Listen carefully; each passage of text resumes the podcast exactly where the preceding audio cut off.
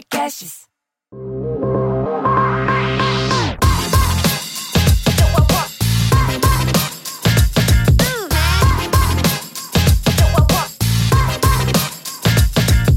Olá, sejam bem-vindos ao Deep Growth, podcast que aborda com profundidade o crescimento acelerado das empresas. Eu sou Gabriel Costa e tenho comigo aqui a Tayana Degmon. Oi, Tay. Oi, Gabriel. Oi, pessoal. Hoje a gente tem o imenso prazer de receber o Joca, Joaquim Torres, um dos maiores especialistas de gestão de produto que a gente conhece. Sem dúvida, o cara é uma das maiores referências no país sobre o tema. Joca, super obrigado pela sua participação. Ah, obrigado a vocês, obrigado pelo convite. Gente, só para vocês terem uma ideia, o Joca tem mais de 30 anos de experiência em tecnologia. O cara é formado em engenharia da computação pelo ITA e ainda tem especialização por nada mais nada menos que o MIT. Mas o que eu acho mais impressionante é que além dele ter essas habilidades de produto muito incríveis, ele é uma das poucas pessoas que realmente entende como o produto é uma peça fundamental para o crescimento das empresas. E já ouvi dizer que ele ainda é triatleta nas horas vagas, aí faz uma natação, faz um monte de coisa. Enfim, o cara, assim, tem aquela capacidade rara de conectar as questões do mundo tecnológico com outros tipos de demanda, como demanda dos clientes, objetivos de negócio. E, inclusive, ele tem um livro muito legal chamado Gestão de Produtos de Software, que conta um pouco das experiências dele com produto, com negócios, desde a época que ele estava lá atrás na, na local web. Joca, eu queria começar puxando uma coisa que eu li num artigo seu do LinkedIn. Para quem não segue o Joca lá no LinkedIn, é só procurar Joca Torres. E ele fez um artigo no começo do ano, onde ele falou algo que me chamou a atenção, que foi o seguinte: não é incomum ver que o planejamento que equipes de desenvolvimento de produto fazem na virada do ano e até mesmo o planejamento da empresa inteira é só uma lista de projetos. E aí, Joca, por que, que isso não é saudável? Como que a gente faz para mudar essa relação de ter uma lista ali de projetos de entregáveis para de fato uma estratégia consistente? Então, Thay, é, esse, esse, é um artigo bem bacana, porque eu, eu vi isso acontecer, além do, do Jim Pez, eu, eu, dou algumas mentorias aí, faço um advisory para algumas empresas, eu vi várias delas com essa, com essa questão da lista de projetos ali, né? A gente acaba não, beleza, esse ano agora eu vou fazer isso, eu vou fazer aquilo, eu vou fazer aquilo outro, mas acho que a questão principal é o porquê, né? Por que, que você está fazendo aquilo, isso e aquilo outro? Você precisa ter muita clareza dos seus objetivos, né? Aí é voltando até para lições básicas de OKR ali, né? Objetivos e, e, e Key Results. É, qual é o objetivo? O que, que, que você quer atingir esse ano? Né? Onde que você quer estar? Onde que você quer chegar? Os projetos, eles são nada mais que uma consequência te levam àquele lugar, mas você primeiro precisa definir aonde você quer chegar. Então foi em cima disso que eu acabei escrevendo aquele artigo. Bem legal. Você consegue dar algum exemplo prático, assim, de, de algum objetivo que você já teve em alguma das empresas que você passou, que você possa divulgar e como que isso se refletiu na estratégia de produto?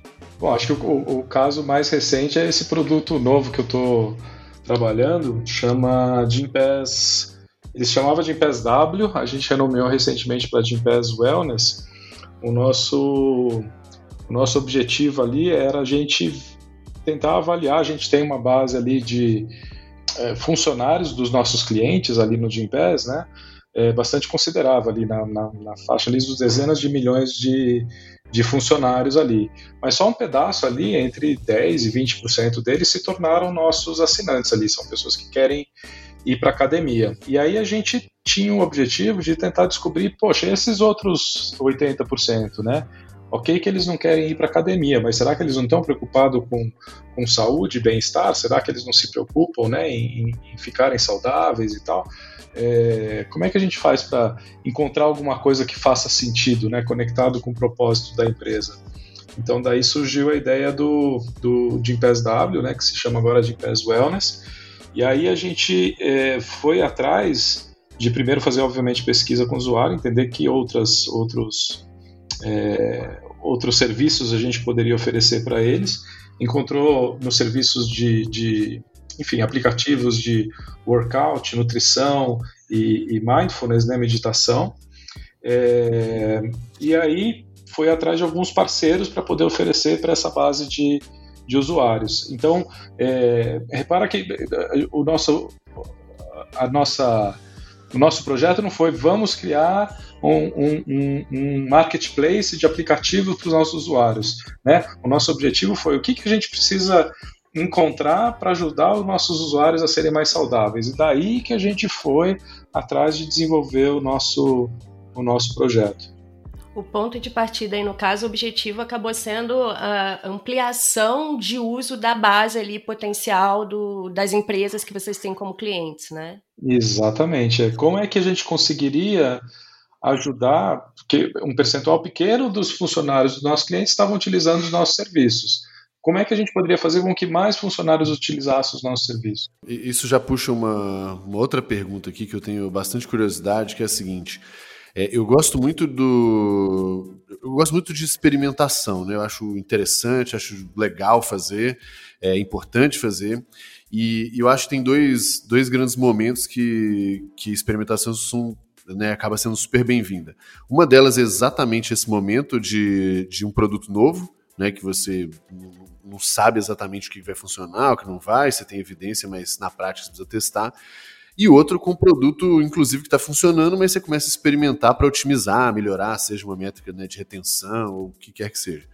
Só que é, como que como que você consegue é, equilibrar o time é, para incluir isso na sua rotina, na rotina, assim? Como que você é, uma coisa é desenvolver produto, outra coisa é, é, otimizar, ou acaba sendo a mesma coisa? Como você faz esse balanço pro. Como você, como você organiza esse balanço aí para os times?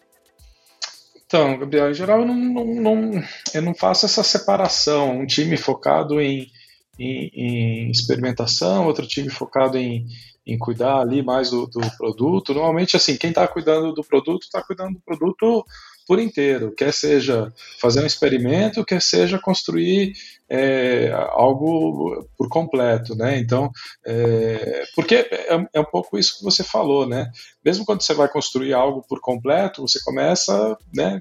Pequeno, né? Com uma experimentação. Você não vai gastar mundos e fundos construindo algo enorme se você nem tem certeza se aquele é o caminho que você vai seguir. Então, acho que isso faz parte do ciclo de vida ali, de você construir a tua, a tua, a tua funcionalidade, enfim, o teu, o teu teste. Acho que você precisa ter é, esses skills completos ali no seu time. Você acredita que todo mundo tem perfil para fazer esse tipo de coisa? Porque eu fico imaginando que, aliás, não só perfil, como até o tipo de funcionalidade. Eu acho que tem, tem áreas que você pode inovar mais, áreas que você pode inovar menos, coisas que você pode experimentar mais, experimentar menos. E querendo ou não, tem pessoas também com perfil diferente. Umas que são mais, vamos botar, mais empreendedoras, mais né, tomadoras de risco e outras menos. Você chega a observar todas essas coisas ou é um negócio que flui mais naturalmente, ou está dentro da cultura? Como que isso funciona? Isso é um ponto interessante. É, eu acho que tem um pouco da natureza da pessoa, tem um pouco da natureza do produto que você está lidando, mas mesmo assim eu acho que é importante você passar por tudo, é, não, não se especializar. Se você separar demais essas funções, esse grupo aqui só faz teste rápido, esse grupo aqui só constrói.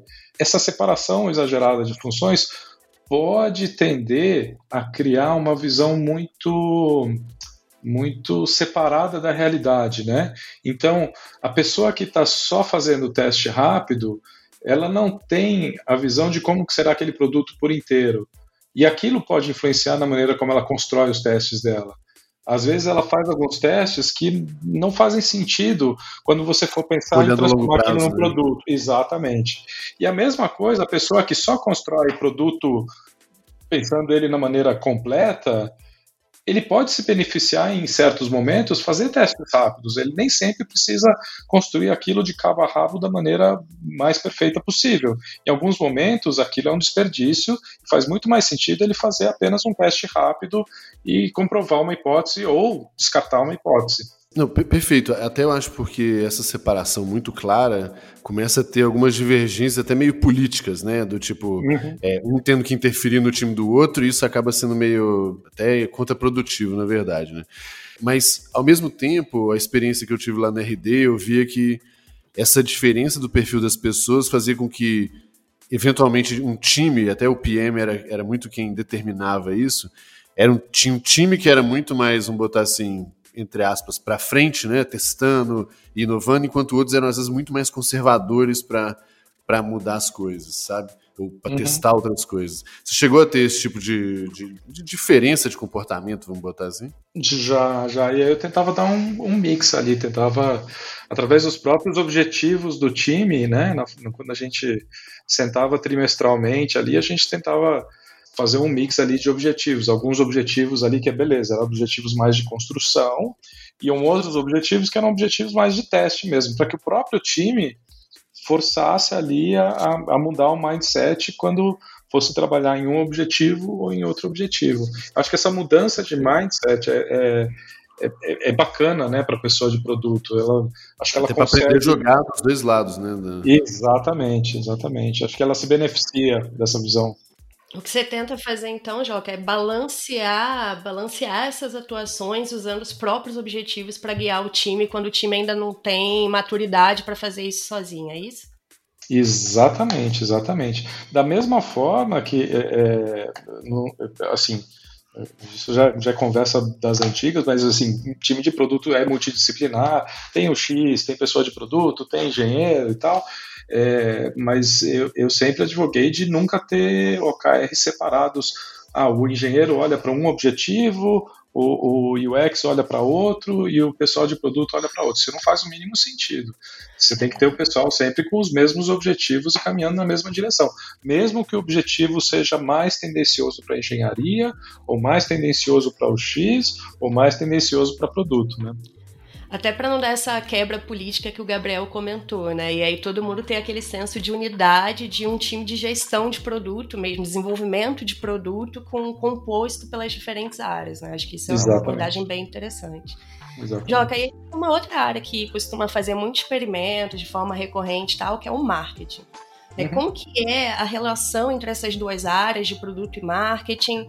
É, como que você enxerga growth? Você acha que growth é uma área dedicada, é uma área que deveria estar dentro de produto, deveria estar dentro de marketing, ou deveria ser um bicho totalmente diferente, separado? Na prática, assim, me conta como que você já experienciou isso nas diferentes empresas pelas quais você passou e como que as áreas se complementam e trabalham ju juntas para atingir os objetivos de negócio mesmo. Ah, legal. Então, eu já vi várias configurações e eu, e eu confesso que ainda não, não, não, não via o que eu acho que é a ideal. Assim, é, cada vez mais o que eu vejo é growth e, e, e, marketing em geral cada vez mais dependente é, no bom sentido da tecnologia, né? Cada vez mais é, assim não dá para você fazer marketing ou você pensar em growth se não tiver tecnologia, né? Agora se se, se são áreas separadas, se são áreas conjuntas, eu acho que isso depende muito do perfil das pessoas que estão trabalhando. Por exemplo, você pode ter uma área dentro da área de produtos chamada Martech, que é, é, é tecnologia de marketing, que tem por objetivo servir as necessidades do time de marketing. Caso o time de marketing não tenha o background necessário para olhar para a parte mais de engenharia. Ou você pode ter um, um, time de produto, já vi algumas empresas assim, um time de produto que está dentro da área de, de, de marketing, não está dentro da área de, de produtos de engenharia, está dentro da área de marketing, reportando para a área de marketing. É, então acho que depende muito da, da, da, da, da configuração, mas uma coisa é certa, assim, não, não tem mais como fazer engenharia e, e desculpa, não tem como fazer marketing mais sem você ter tecnologia, engenharia e produto junto. Isso sem dúvida. É, eu, eu, concordo. Assim, na Maximilias a gente teve por um bom tempo uma squad com PM, com desenvolvedores, com Access dedicada para a área de marketing. A gente chamava de squad de aquisição, mas ela tinha esse perfil mais de growth. É, dentro da Gimpass hoje, como que isso funciona? Vocês têm uma área separada? É tudo dentro de produto? Como que é a dinâmica? Então, hoje a gente tem Hoje a gente tem uma área dentro de produto chamada Martech, é uma, uma squad que fica dentro de produto, é, chamada Martech, que cuida de toda essa parte de tecnologia ligada a marketing. Essa foi a maneira que a gente encontrou para organizar ali. Tem uma cultura muito forte em produto que é de de comemorar quando se chipa funcionalidade, né? Ou seja, quando você entrega, lança, anuncia e tal. E, e assim, no fim do dia, lançar coisa nova geralmente significa adicionar complexidade, né? Uhum. Na prática, um, qual, que é a sua, qual é a sua opinião sobre isso, sobre comemorar chipar feature, e se é a mesma lógica minha, da Thay e de outras pessoas, como que você, se, como que você faz para realmente você e o time se preocupar muito mais com, com a entrega e o resultado daquilo do que com só o fato de colocar aquilo para fora, sabe? É, normalmente eu, eu defino motivo de comemoração baseado em quantidade de usuários utilizando a feature e em seguida a quantidade de usuários satisfeitos em utilizar a feature. Acho que essa é a maneira correta, né? Acho que só botar no ar, acho que não faz verão nenhum. Você tem que ter ter gente usando e ter gente satisfeita em estar utilizando. Então, basicamente, você vai em volume e NPS daquela funcionalidade, é isso? É isso aí, é isso aí. Sempre, desde, desde há bastante tempo já, sempre quando a gente colocava como objetivo lançar alguma coisa, é, o objetivo era ter essa coisa no ar, com X pessoas utilizando, com índice de satisfação Y.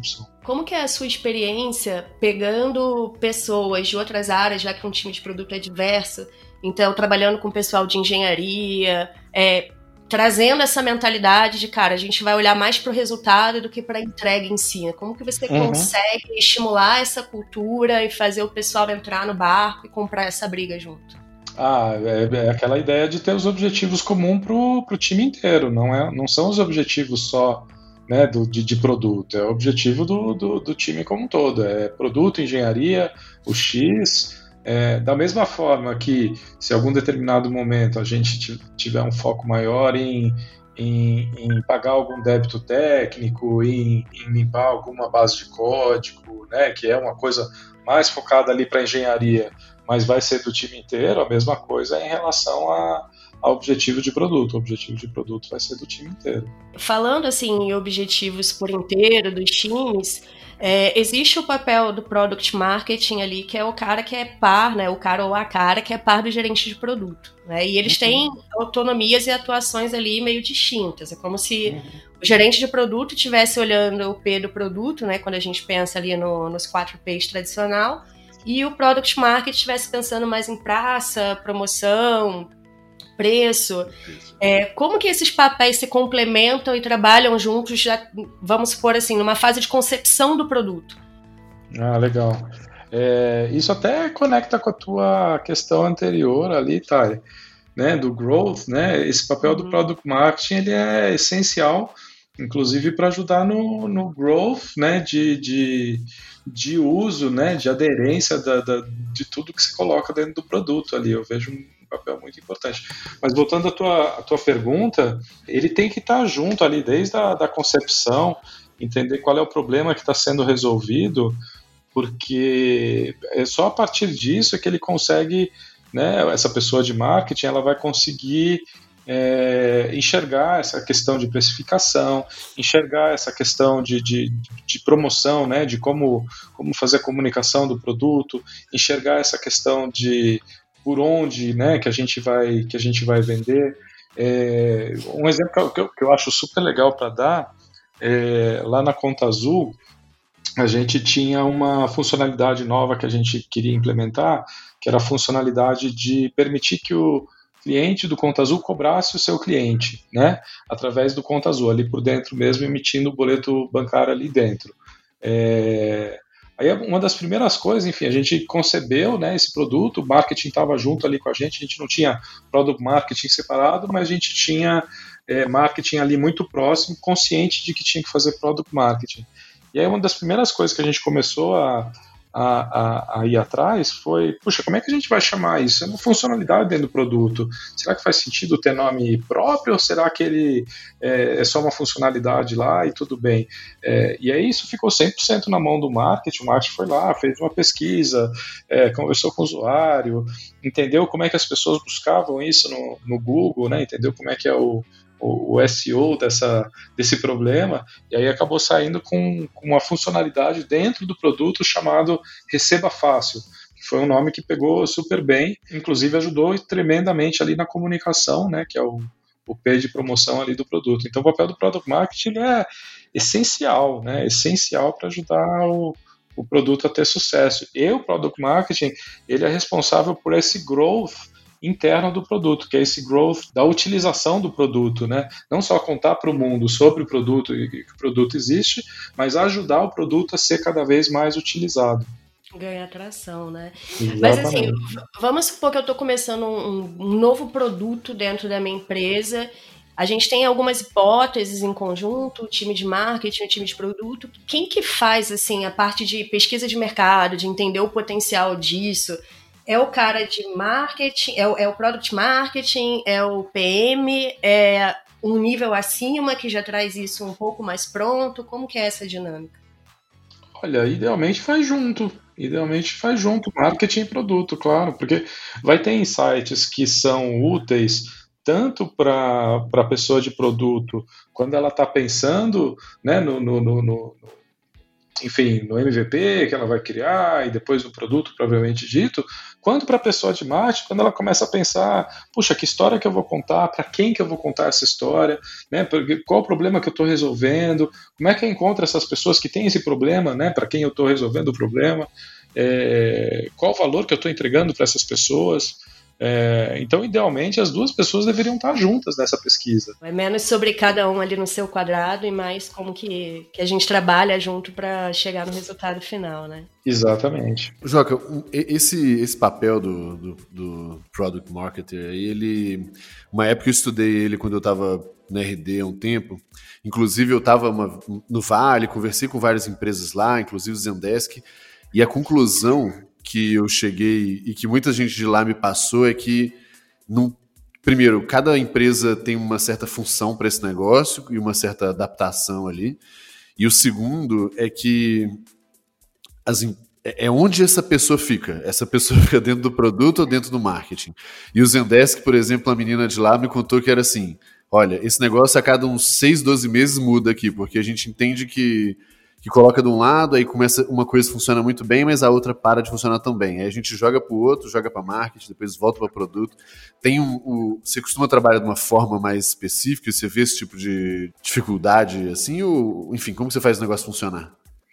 Então, é, desde que eu comecei a trabalhar com product marketing, eu a, a, menos de uma exceção, mas invariavelmente eu tive essa pessoa reportando para marketing mas sentando junto com o produto, junto com o time de é, produto. Exato. Muito do que o pessoal falava era isso, de, de o dia a dia mesmo é com o PM ali, enfim, com, com, o time de produto, mas como tinha os aspectos de é, comunicação, posicionamento e tudo mais, acabava sendo é, um reporte direto para marketing, né? Legal. Perfeito. Aí participava das cerimônias de marketing, né, dos, dos das reuniões de, de, de, time de marketing, mas era uma pessoa que sentava do lado ali do time de produto e participava das deles do time de produto, enfim, participava de tudo ali no por time. Por dentro da, da rotina. Isso, né? exatamente, exatamente. E aí, Joca, eu e o Gabriel, a gente sempre fala muito sobre Product-Led Growth, né? A gente, os uhum. dois gostam muito desse tema e a gente acredita muito no, no produto como fator de crescimento.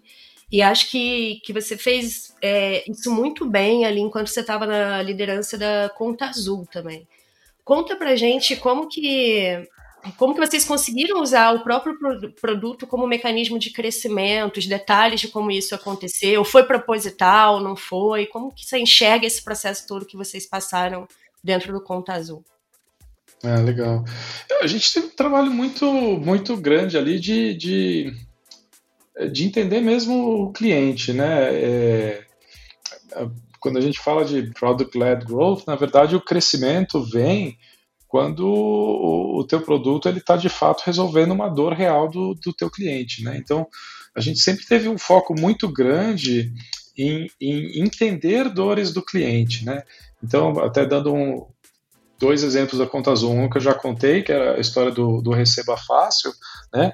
Isso era uma dor que a gente via ali, uma dor e ao mesmo tempo uma oportunidade muito grande que a gente via ali de ajudar o, o, o, cliente ali do, do Conta Azul a cobrar o seu cliente direto ali, ter um fluxo, né? Beleza, eu registro uma venda, depois de registrar uma venda, eu emito uma nota fiscal e já emito ali o boleto e já mando o boleto e nota fiscal para o meu cliente, né? Tudo num, num pacote só. é, não preciso sair para entrar no banco para de lá emitir o boleto separado, depois juntar os dois no e-mail, né? Ou seja, uhum. é, entender qual é a dor do, do cliente, né?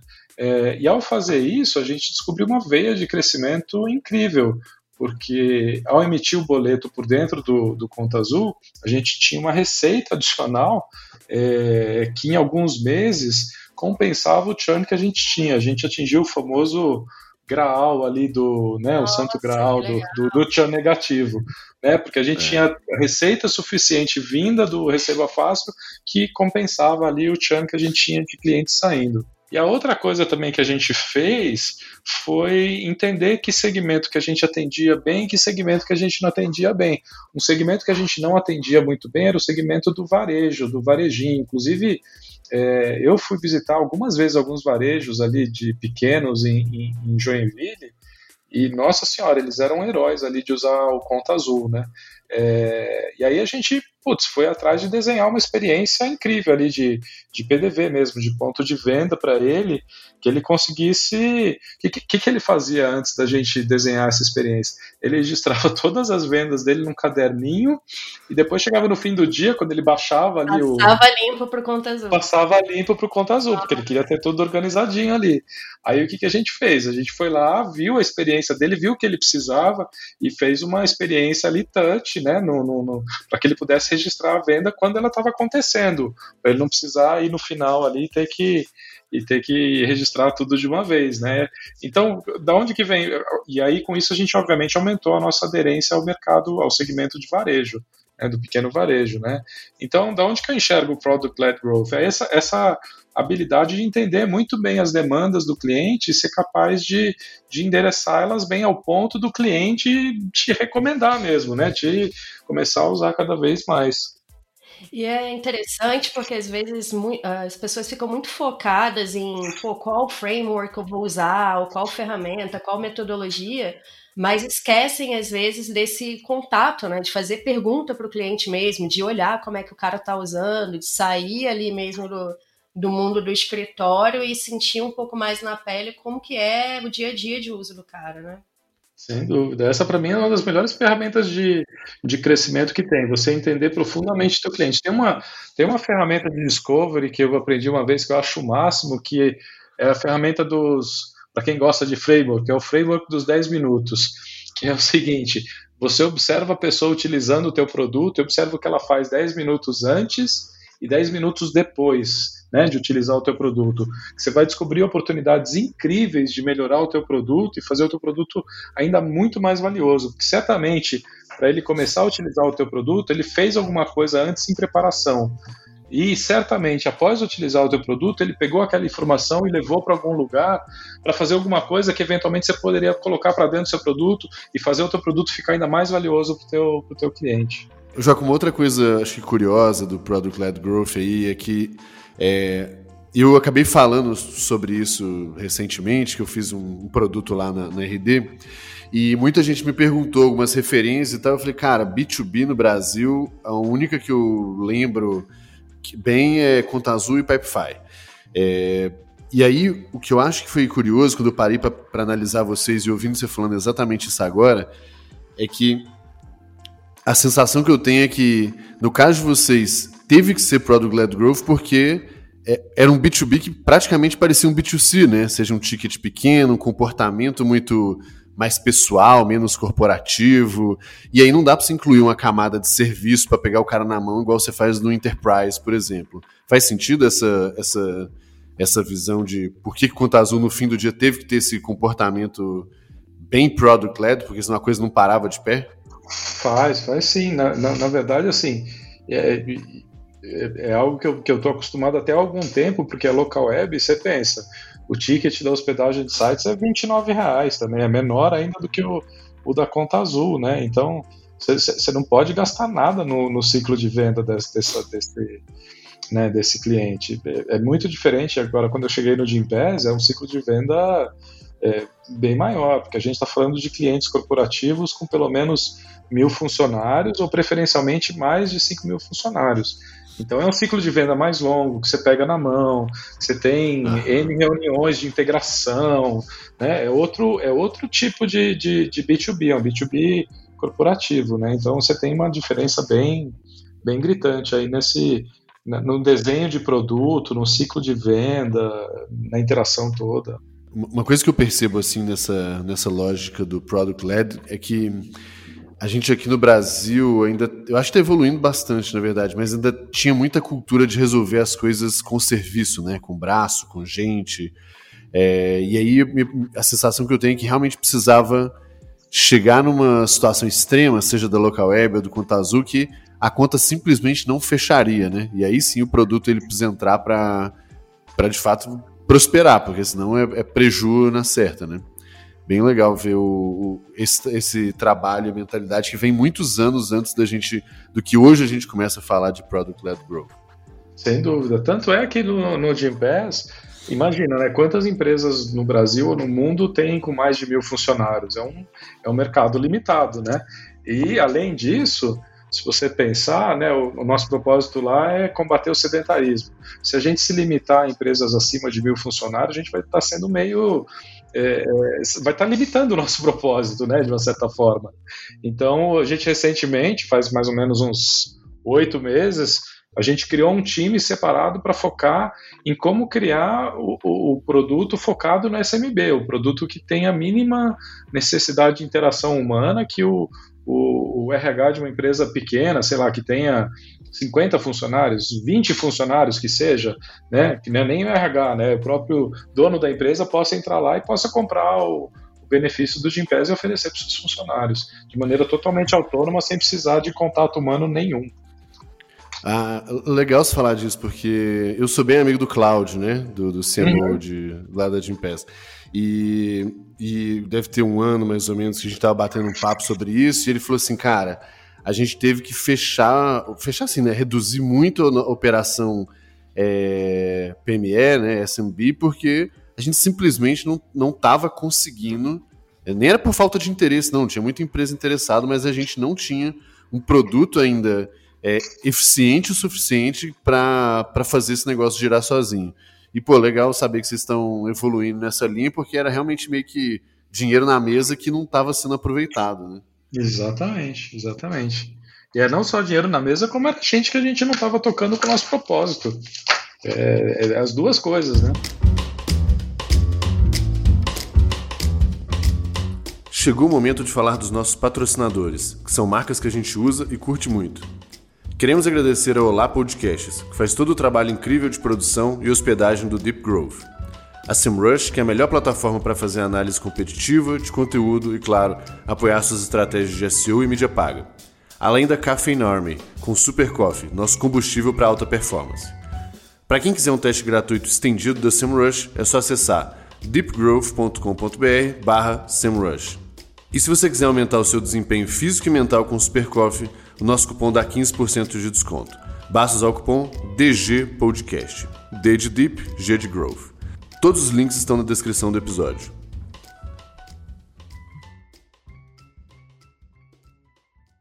É, aproveitando que a gente está falando do. falou da Gimpass aqui, né? Você estava na, na, Conta Azul, que eu acho que tem uma cultura de produto, acho que desde o dia 1, assim, né? Para o produto de fato é, funcionar, entregar, ainda mais nessas características que a gente falou, né? De um, de um B2B que parece um B2C ali. E aí você mudou para uma para Gimpass que eu imagino, pode me corrigir, mas que não era tão madura em produto como era a Conta Azul, assim. Como que foi essa essa, essa mudança aí e o que, que teve o que, que você teve de fazer diferente na Gimpass? É verdade, realmente não não estava tão madura não. É, ainda está amadurecendo, eu diria, né? Quando eu, inclusive, conversei com o César para me juntar ao, ao Gimpass, a conversa estava mais ou menos na seguinte linha: a empresa estava com 800 funcionários na época já, sendo 150 na Europa, 150 nos Estados Unidos. E aí eu perguntei, mas legal, e o tamanho do time de produto, engenharia, né, o X e tal? Aí falou, é, somos em 32 pessoas aqui nesse time. Eu falei, o quê? É, não faz sentido, né? É meio desproporcional. e aí ele me conta, né? Enfim, acho que a gente acabou não crescendo essa área, né? A ideia de você vir para cá exatamente para ajudar a, a, enfim, transformar a empresa numa, numa tech company de fato, né? E aí quando eu entrei no, no, no o que eu encontrei lá foi uma empresa, assim, com uma excelência comercial, que eu acho que eu nunca tinha visto antes, assim, uma qualidade comercial, assim, um, um, playbook muito bem elaborado de como abrir um novo mercado, de como entrar num país, enfim. Sim, ultra sales driven, né? Super, super sales driven, assim, mas com uma excelência que realmente eu, eu nunca tinha visto antes, assim, de tirar o chapéu. E até o que eu estava falando com, com, com o César, né? Eu falo, acho que a gente tem que fazer aqui não é uma transformação digital, né? Não é transformar numa tech company, mas é fazer o time de produto e engenharia ficar no mesmo nível de excelência que o, que o time comercial, né? Que, que consiga acompanhar nessa mesma nessa mesma pegada, né? Então esse foi o meu a minha missão lá, até recentemente, junto ali com, com o Rodrigo e o próprio Cláudio, a gente teve essa missão aí de, de criar esse, esse, essa cultura de produto, né, esse mindset de produto. E aí, obviamente, por ser uma, uma empresa de, de, de vendas, né, ela não estava acostumada com uma série de coisas de produto que a gente acabou pegando forte ali é, e criando um pouco dessa cultura. Uma delas é o, é o, é o conceito do do MVP, né, do lançar aos pouquinhos as coisas. Então, o que, que acontecia? Quando a gente lançava alguma funcionalidade nova, o time de venda já queria oferecer para a base inteira, porque já está pronto e vamos lançar, e, né? E era aquele desespero, não, não está pronto, gente, calma. Isso aqui, é, enfim, é a primeira versão, a gente ainda né, precisa testar e tal. E aí a gente acabou trazendo até uma terminologia um pouco antiga, mas extremamente útil, que é a terminologia do alpha, beta e go live. Né? Então, sempre que a gente lançava alguma coisa pela primeira vez, a gente está lançando no alpha. O alpha é para você colocar em um punhado de clientes, aí em, sei lá, 3, 4, 5 clientes. Vai dar pau com certeza, né? É, pode ficar tranquilo, pode ter certeza. Essa é a então, premissa do alfa, né? Vamos alinhar a expectativa aqui. Alinhar. Isso. Então, ofereça para aquele cliente que você tem um bom relacionamento, né? Porque a gente precisa aprender e a partir desse aprendizado a gente vai mover para o beta.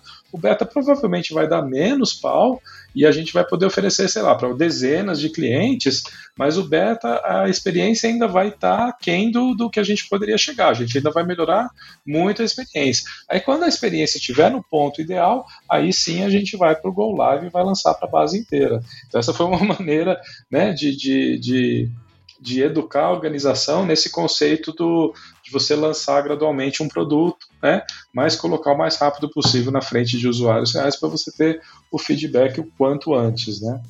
E, então esse é um, e o outro valor é, é o, a questão do problem mindset versus solution mindset, né, é, como você deve imaginar, a equipe de venda ela chega sempre com a solução pronta, né?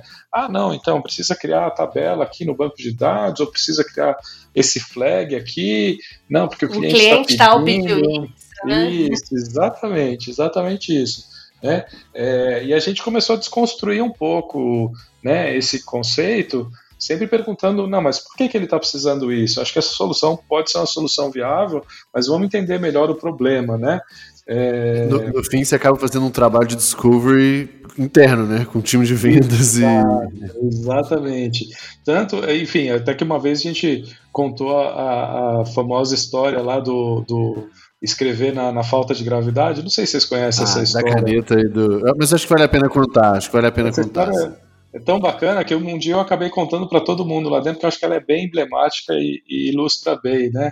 Que lá na corrida espacial surgiu o problema de precisar escrever na falta de gravidade, né? E caneta hidrográfica, como todo mundo sabe, ela precisa da gravidade para funcionar. Sem gravidade, a tinta não desce ali e não vai para a bolinha que fica ali embaixo na, na caneta hidrográfica, né? E aí os Estados Unidos saiu correndo fazer um monte de pesquisa, gastou aí milhões e milhões de, de dólares, criou uma caneta que tem um, um, um, um êmbolozinho ali que faz uma pressão que empurra a tinta ali em sentido né, do, do, do da bola ali que fica na, na, ponta da caneta hidrográfica. Chamou é, a ameaça para criar uma nova caneta, né, basicamente. Exatamente. E aí, enfim, depois de milhões e milhões de dólares, estava lá com a sua caneta que escrevia no espaço na gravidade zero. Enquanto isso, os russos foram lá e usaram lápis, né? É, então, essa é, essa é a diferença entre o foco no problema e o foco na solução. Enquanto os americanos estavam ultra focados na solução, é, os russos focados no problema, o problema era escrever sem gravidade, acharam uma solução para isso. só fazer um, um disclaimer aqui, essa história ela, ela não é 100% verdadeira, mas ela é tão boa para ilustrar que vale a pena. Então, que vale a pena contar. Se você procurar, você vai ver que ela não é verdadeira. Mas enfim, acabei contando isso porque na verdade é, lá no Gimpass, porque realmente é, isso acontece, né? O, o, time de vendas ele acaba sendo tão focado em resolver. Acho que assim, justiça seja feita. Acho que não é só o time de venda. Acho que o ser humano ele é sempre muito focado em, em resolver problemas. Sempre que ele vê um problema pela frente, ele pula imediatamente para o modo solução, né? Antes de passar o devido tempo no modo problema.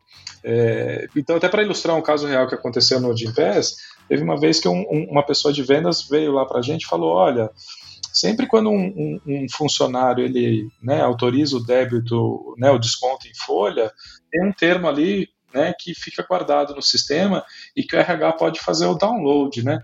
Agora tem uns RHs lá, tem empresa X, a empresa Y, que está pedindo para juntar todos esses termos né, que o funcionário está assinando, porque ele quer fazer o download desses termos tudo junto, ele não quer fazer o download um a um. Né? E aí eu fiquei perguntando, não, mas por que, que ele está pedindo isso? Né? Qual que é o problema que ele está tentando resolver? Não, é que ele quer guardar tudo do lado dele, por uma questão de segurança. Eu falei, não, entendi, mas, mas qual que é a grande preocupação dele? Não, é que ele quer guardar lá nos arquivos dele. Aí eu falei para a pessoa de venda, falei, olha, explica para ele o seguinte, quando você assina com o Gympass, os seus dados estão seguros com a gente. A gente é PCI compliant, a gente acabou de tirar a certificação ISO 27001, que para esse tipo de empresa é extremamente importante você ter esse tipo de certificado. Então, enquanto ele for nosso cliente, as informações estão salvas com a gente. Não precisa ele ter uma cópia do lado dele. Eu sei que eu nunca mais ouvi desse vendedor de novo. O problema sumiu. É, e eu acho que ainda tem um negócio, né, Joca, que é de. Eu acho que é da gente. É aquela história da gente apaixonar pela solução também, né? E não pelo problema. Então, quando você, cara, colocou um negócio na cabeça e, e, e ele fez sentido para você, você nem se dá o, o, ao luxo ou o tempo a, né, de, de, pensar em outras coisas, né? E simplesmente assumiu aquele negócio. E a gente ainda tem um negócio ainda de, de status, de ego. Vamos pegar a analogia lá da, da caneta dos Estados Unidos, né? Esse aspecto de superioridade, né? Do tipo, cara, além de eu ter um foguete, eu também tenho uma caneta, sabe? É uma coisa a mais que eu tenho que os outros. Enquanto o outro deixou o ego de lado e falou, velho, precisa resolver um problema aqui da forma mais é, simples possível, né? Tem esses Exatamente. aspectos psicológicos do negócio também que nunca são declarados, mas eles sempre existem, né? Exato, exatamente. Joca, falando ainda de, né, de mindset e tal, uma coisa que, que eu gosto bastante, eu converso bastante com a Thay também, é sobre modelos mentais, né? Sobre é, formas que a gente acaba. formas de pensar mesmo, lentes que a gente acaba. É, lentes diferentes que a gente acaba enxergando o mundo, os problemas e tal.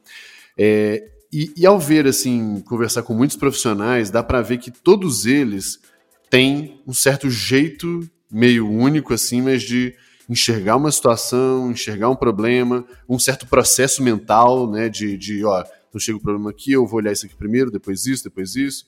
O que, que você acha que são alguns modelos mentais seu que te ajudam, assim, sabe, um, uma forma única de olhar para produto e para negócio? O que, que você acha que tem na sua cabeça que, que é meio processualizado já e que, e que te ajuda nesse processo como um todo? Não sei se você já parou para pensar sobre isso se é muita filosofia aqui, tá? Mas enfim. É, essa é uma boa pergunta.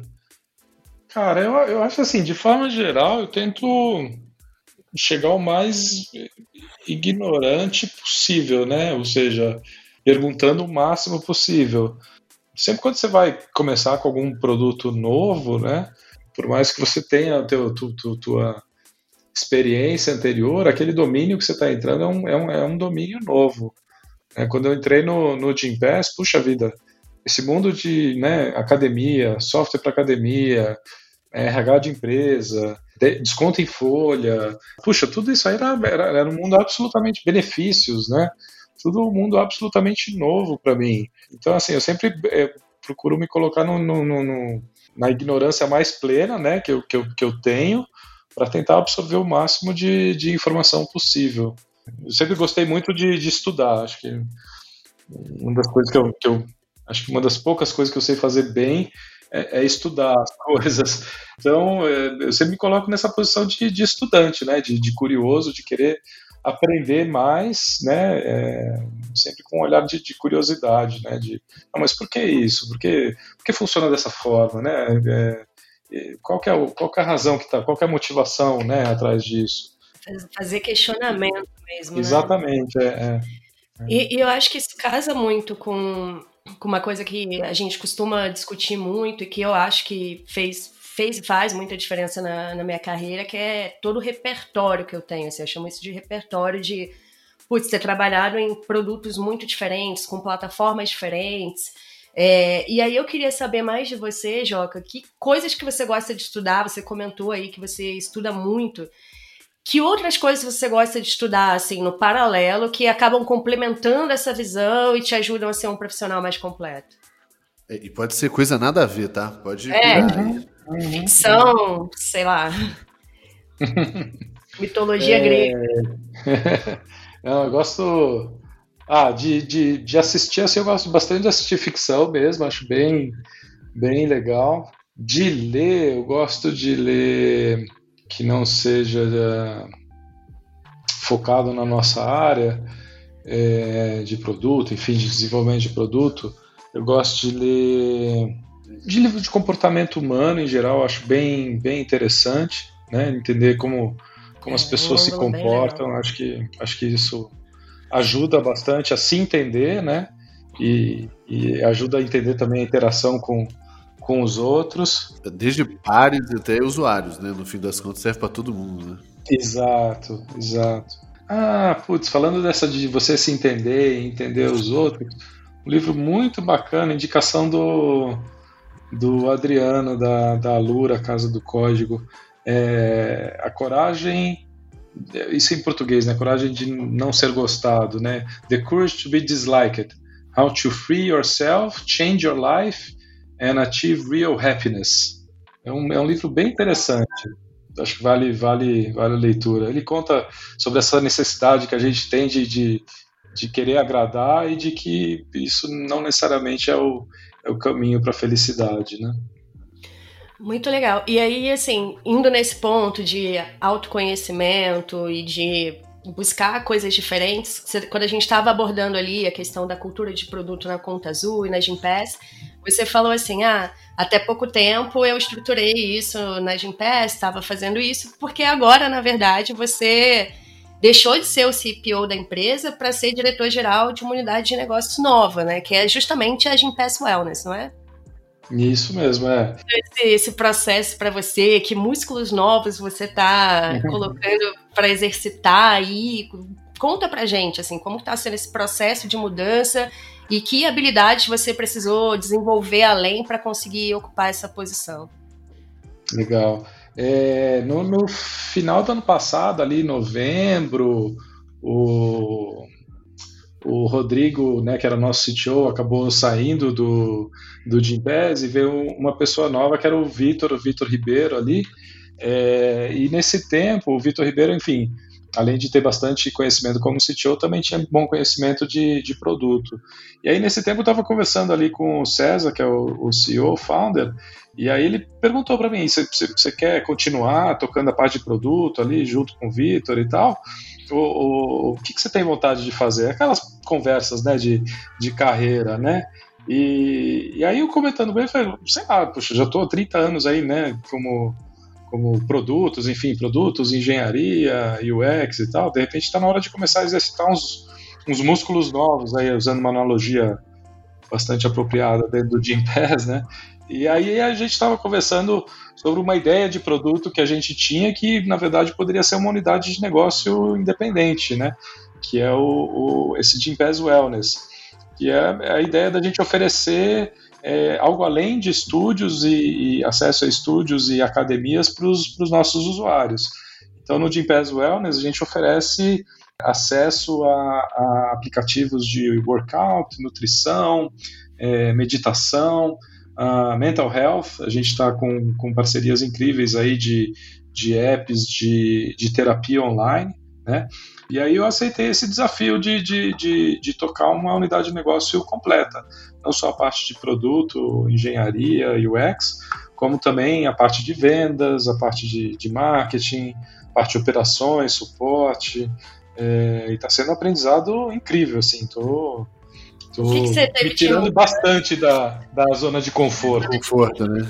É, o que, que, mudou mais assim, no, no, seu dia a dia, na sua rotina, para encarar esse desafio mais amplo e se preocupar com esse negócio como um todo, né? Porque uma unidade de negócio acaba sendo quase como uma nova empresa, mas uhum. que, claro, tem alinhamento ali com os objetivos estratégicos do, do negócio como um todo.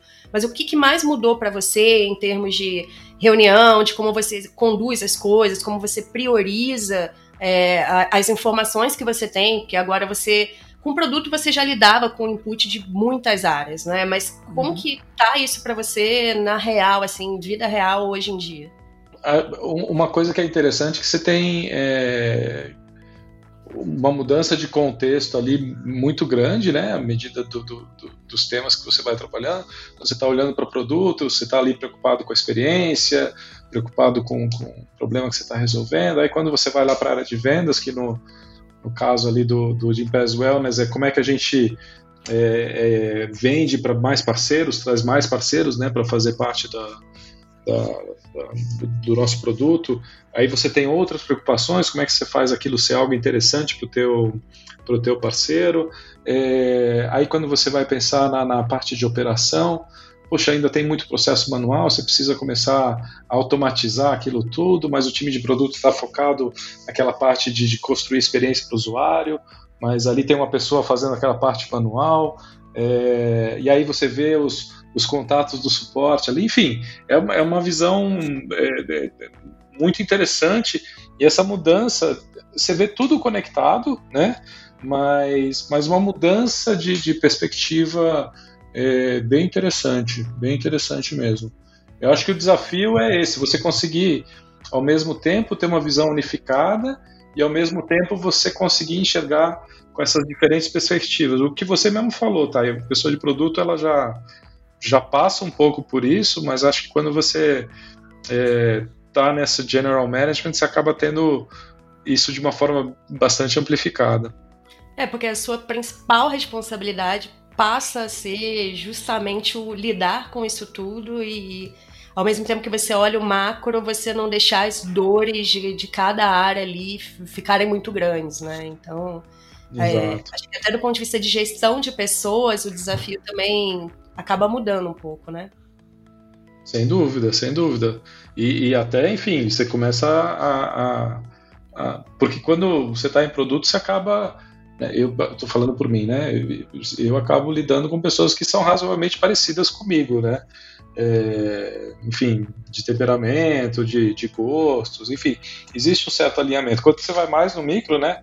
As pessoas de produto são mais parecidas, né? As pessoas de X são parecidas, uh, os engenheiros, as engenheiras são mais parecidos entre si, né? Quando é um time de produto que tem engenheiros e o X, tem algumas similaridades tem algumas diferenças, mas aí quando você sai um pouco dessa turma aí, começa a falar com, com a turma que é ali de vendas, né? É uma turma completamente diferente, né? com é, outro. Com essas linguagens diferentes, com motivações muitas vezes diferentes. Exato, exato. Você precisa entender, enfim, o, o, quais são as motivações, como é que você ajuda eles, né? Como é que você. É, consegue ali dar a direção para eles, né? Eventualmente, é, porque liderança é, é, basicamente duas coisas, né? Você ter clareza da visão e você remover os impedimentos, né? E a mesma visão, você conta ela de um jeito para o time de produto, pode ser que você precise contar ela um pouco diferente para o time de vendas, né? E os impedimentos que você vai remover para um time de produto é diferente dos impedimentos que você vai remover para o time de vendas, né? Então você tem que ter esse tipo de, de, de, de adaptação ali, que é um, é um negócio bem interessante, né? É, perfeitamente, até porque o perfil das pessoas costuma ser muito diferente, a motivação delas muito diferente, né? O tipo de trabalho de vendas acaba sendo uma intensidade diária, enquanto de produto tem ciclos, né? Então meio que não tem problema se o cara foi um pouco menos produtivo na terça e compensar na quarta, enquanto para vendas é muito cadenciado essas coisas, né? Todo dia é dia de, enfim, de, de bater os números ali. Eu, eu na verdade, eu, eu cresci no marketing vendas. E aí eu já aprendi a lidar com o vendedor, que é um bicho muito peculiar. E depois eu fui para produto e mudei, então já já, nas, já tem um tempo já que eu estou acostumado já com, as, com, a, com, a, dinâmica de vendas para a gente falar. Sem assim. dúvida, sem dúvida. Mas, mas eu, tenho, eu, eu, tenho muito amigo vendedor, é que não tem muito problema. Legal. Mas vamos, mas vamos lá. Joca, a gente entrando aqui no, no, num bloco agora que eu acho que é um bloco pouco explorado pelas, pelas pessoas, de modo geral, assim, é, eu acho que a gente tem uma certa tendência a glamorizar muito o sucesso, né? E a gente sabe que por trás desse sucesso, além de ter um trabalho absurdo, tem uma porrada de problema, de fracasso, que é, eles, no fim do dia, eu acho que são os que mais trazem aprendizado para a gente, mas acaba não, não vindo a público, né? E aí, uma coisa que eu queria saber de você, assim, o que, que foi um, um fracasso marcante seu e, e principalmente como como e quais aprendizados você extraiu disso? Assim? Tem, tem, tem vários. Assim, é, eu, eu, eu, me considero longe de ser uma pessoa de, de sucesso. Ainda estou construindo muitas coisas. É, queria escrever bem mais do que, do que eu consigo escrever. Mas falando especificamente de um fracasso, ah, eu acho que posso falar. Enfim, esse experimento que eu fiz side business desde a da época da local web. Não sei se já comentei ou se as pessoas já, já ouviram falar do Contacal, que é um contador de calorias que eu fiz no, enquanto eu estava na local web, que depois virou um livro chamado Guia da Startup. Estava lá na, na, na, local web, era, enfim, o começo desses conceitos de Lean Startup, de, de MVP e assim por diante. Né? E, enfim, lá na local web, obviamente, que a gente usava esses esses conceitos, né? E obviamente os produtos que a gente fazia lá uh, já nasciam logo de cara com, puxa, tinha 200, 300 mil clientes ali à disposição para a gente lançar novos produtos e, e, testar. Eu queria testar um produto que fosse B2C, não B2B, fazer o produto do zero, né?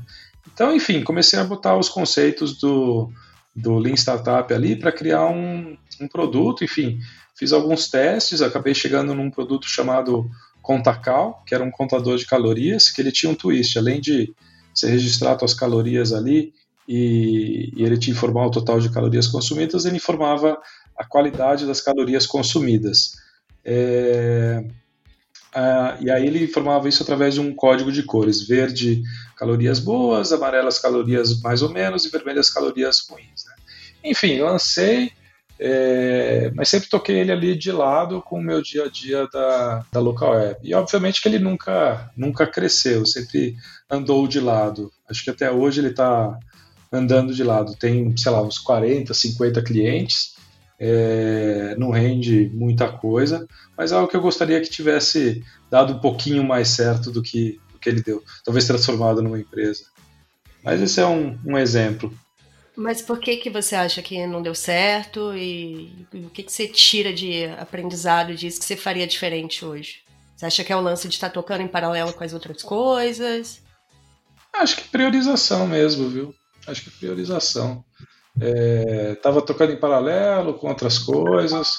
É, hoje mesmo eu estava vendo uma, uma palestra da, da Elisa Volpato, ela contando do tester. Não sei se vocês viram. Também é uma, é uma, é uma história bem interessante. O Tester é uma, uma, um sistema de teste de usabilidade que Elisa Volpato criou, né, um produto super bacana, mas que eles acabaram montando uma empresa em cima disso, mas que acabou também não dando certo. Ela elencou os motivos que acabou não dando certo. Mas uma das coisas que ela comentou ali é que ele só virou uma empresa de fato quando eles abandonaram ela e a, e a e o esposo dela abandonaram os day jobs e dedicaram 100% do tempo ao, ao tester, né, ao, ao, à startup deles, né. Então acho que foi isso, acho que foi o fato de eu nunca ter dedicado 100% do meu tempo ao, ao, ao Contracal. Entendi. E assim, eu sei que você faz mentoria, inclusive eu já, já uhum. tive a oportunidade de fazer mentoria com você quando a gente estava construindo um time de produto na Max Medias. E você conversa com muitas empresas que ainda estão desenvolvendo essa área, que ainda estão num, num, grau de maturidade menor quando se trata de gestão de produto. O que, que você vê de erros mais comuns, assim, e qual que é a sua sugestão para acelerar esse processo de aprendizado, né? Porque fazer produto não é algo trivial. Envolve muitas áreas, muitas pessoas com perfis distintos. Então, assim, quais costumam ser os erros, os erros mais comuns e como você acredita que dá para superar eles de uma forma mais acelerada, assim? É, eu acho que o, o, o, erro mais comum, eu acho que é a falta de velocidade. Ficar muito preso à hipótese, muito preso a eu acho que o caminho é esse, ah, eu acho que o caminho é aquele, e muito para você pode ir muito para não, eu acho que o caminho é esse, o caminho é aquele, ah, legal, então vamos fazer, vai lá, faz, gasta dois, três meses, vê que o caminho não é aquele. Aí tem o outro lado da, da, da, moeda que é, ah, não, precisamos fazer pesquisa, então vamos fazer pesquisa, aí gasta, sei lá, um tempão fazendo pesquisa e não chega a lugar nenhum também. Fica é... meio que ali a coisa por um tempo. Isso, fica patinando, isso. Eu acho que assim, eu, eu, acho que o principal erro é falta de velocidade de colocar o produto na frente do, do, do usuário, do cliente, quanto antes. Nem que seja um produto super meia boca, que seja para testar a hipótese, mas tenta colocar o produto o mais rápido possível na frente do teu usuário, para porque esse é o momento da verdade, né? Enquanto você não colocar na frente de um usuário e, e tiver feedback real, você não vai estar tá sabendo, né, para que, que serve o produto, se, se realmente vale alguma coisa, se, se tem um caminho a seguir ou não. É... Até um, um, exemplo interessante ali no, no próprio Contacal, é... puxa, tinha lá é, um monte de feedback assim que eu lancei, puxa, precisava ter contar a caloria do, dos esportes que a gente faz, das atividades físicas, isso é super importante e tal, não sei o quê. E aí fui lá eu atrás de implementar isso, deu um mega trabalho, só que isso não adiantou em absolutamente nada para o crescimento do produto. É, o que precisava ter implementado era uma maneira de receber algum tipo de, de dinheiro ali, né? Então, é, enquanto você não implementar o produto, botar na frente do usuário, ouvir o feedback e, né, e setar a tua direção, não tem jeito, você não, não vai estar no caminho errado. O Joaquim é legal porque é um negócio que todo mundo sabe o que tem que fazer, está escrito em absolutamente todos os livros de gestão de produto do mundo, e ainda assim a gente continua caindo nessa cilada, né? Seja por questões emocionais, a gente está empolgado com o produto, ou seja porque a gente não viu mesmo algum ângulo ali, mas é, eu acho que é, é, muito comum ouvir isso de todo mundo que trabalha com produto, né? E de sempre voltar para essa essência do, do negócio, né? É, é, não tem como. Essa, essa é, como você falou, a essência mesmo. É colocar o produto na frente do cliente, ver se de fato está resolvendo um problema do cliente é, e não esquecer dos seus objetivos com aquele produto também, né? É, não basta só resolver o problema do cliente se ele não está resolvendo o problema da tua empresa também. Né? Joca, para encerrar aqui, eu queria que você desse três indicações, ou de livro, de curso, de vídeo, enfim, três indicações para quem quiser aprender mais sobre o produto e pensando muito nessa orientação mais ampla, assim, de, de sucesso do negócio. O que, que você ah, recomenda legal. aí para o pessoal? Legal. É, eu não vou falar do, do do Inspired, né, que todo mundo já sabe. Inspired, gente, é, né? é, a Bíblia aí para quem, é. quem quer aprender um pouco mais sobre, sobre gestão de produto. O Marty Kagan. Tem, o... tem o meu livro também, né, obviamente, né, fazendo meu jabá. É isso aí, pode fazer Você pensa em fazer uma. Você lançou uma segunda edição do livro, não lançou, Joca? Lancei, lancei em inglês e estou fazendo ela agora em português. A terceira edição, na verdade. Você pensa Já em escrever outro livro sobre o tema? Como que. Tem, tem um que, na verdade, eu queria ter escrito em 2019, mas não consegui, que seria sobre liderança de times de desenvolvimento de produto. Nossa, Acho que tem muito, muito pouco legal, livro. Pode escrever, pode escrever. Pode escrever que a gente, a gente compra, você avisa a gente, a gente fala aqui no podcast. Legal, obrigado, que acho que seria bem útil. É, mas aí falando de livros, é, livros ou cursos. Você ah, tem um curso lá da PM3, né? Que é bem, que é bem legal. PM3, que é um curso, isso, que é um curso bacana. É, tenho ouvido pelo menos o pessoal falando super bem dele, tem pessoas incríveis ali no curso. Acho que vale, vale a pena como, como curso. É, tem um, um, curso que eu fiz no, no MIT, ele é, é, é meio caro, assim, mas eu acho ele muito bacana. Acho que tem inclusive um livro sobre o tema que é é, fala sobre plataformas, o conceito das plataformas. É, a plataforma como, como, como uma forma de você ter uma visão de produto, né? É, só para exemplificar. E tem muito um a ver com o que você está construindo agora na Gimpass, né? Exatamente. Como eu estou construindo agora no Gimpass, como o Gimpass pode ser visto, né? Ele é uma plataforma de três pontas que conecta as academias com o RH das empresas e com seus usuários, mas você pode ver vários outros business como plataforma, né? Então, por exemplo, o Max Milhas você consegue ver como uma plataforma que conecta quem tem milhas para vender com quem é, quer comprar milhas, com quem quer viajar, né, através das milhas. Ou a conta azul, você pode ver ele como uma plataforma que conecta o dono do pequeno negócio ao seu contador e a todas as ferramentas que eles precisam para conectar o seu negócio. E a dinâmica da plataforma tem várias coisas bem interessantes, como efeito de rede, né? quanto mais de um lado tem, melhor quer é para outro lado, e assim por diante. Então, é, é um curso do MIT que tem inclusive um livro a respeito, é o que eu, que eu recomendo bastante, estudar o conceito de, de plataforma. Maravilha. E tem algum que seja assim de, de acesso até mais fácil, algum artigo, por exemplo? Tem um que chama The Business of Platforms. Strategy in the Age of Digital Competition, Innovation and Power. Aí fala de Uber, Airbnb, fala de todas as plataformas, Facebook. Facebook, por exemplo, é uma plataforma que pode ser vista como uma plataforma de um lado só, né, porque tem os usuários ali, ou uma plataforma de múltiplos lados, porque você tem os anunciantes do lado e tem os usuários do outro, né. Airbnb é uma plataforma, Booking, né, Booking.com é uma plataforma. Excelente, Joga. Super Muito obrigada bom. pela Muito dica. Bem bacana. Imagina.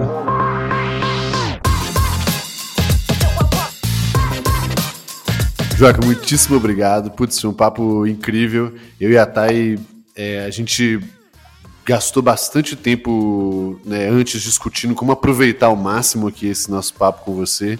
É, e acho que a gente conseguiu chegar em pontos, assim, né? Chegar em perguntas menos óbvias, chegar em em, em, assuntos que as pessoas têm muita dúvida. Bom, Joca, muitíssimo obrigado é, pela sua disponibilidade, por tudo que você compartilhou com a gente. E, pessoal, um grande abraço, muito obrigado e até a próxima. Tchau, tchau, gente. Ei, antes de ir, quer saber como continuar em contato com a gente? Basta seguir arroba e arroba Gabriel Semineiro no Instagram. No nosso site, você pode conferir todos os episódios, links e parceiros. Acesse deepgrowth.com e durante essa primeira temporada, você ainda ganha prêmios ao indicar o Deep Growth para seus amigos, de acesso a conteúdos exclusivos até participar da nossa mentoria premium de graça. Corre lá!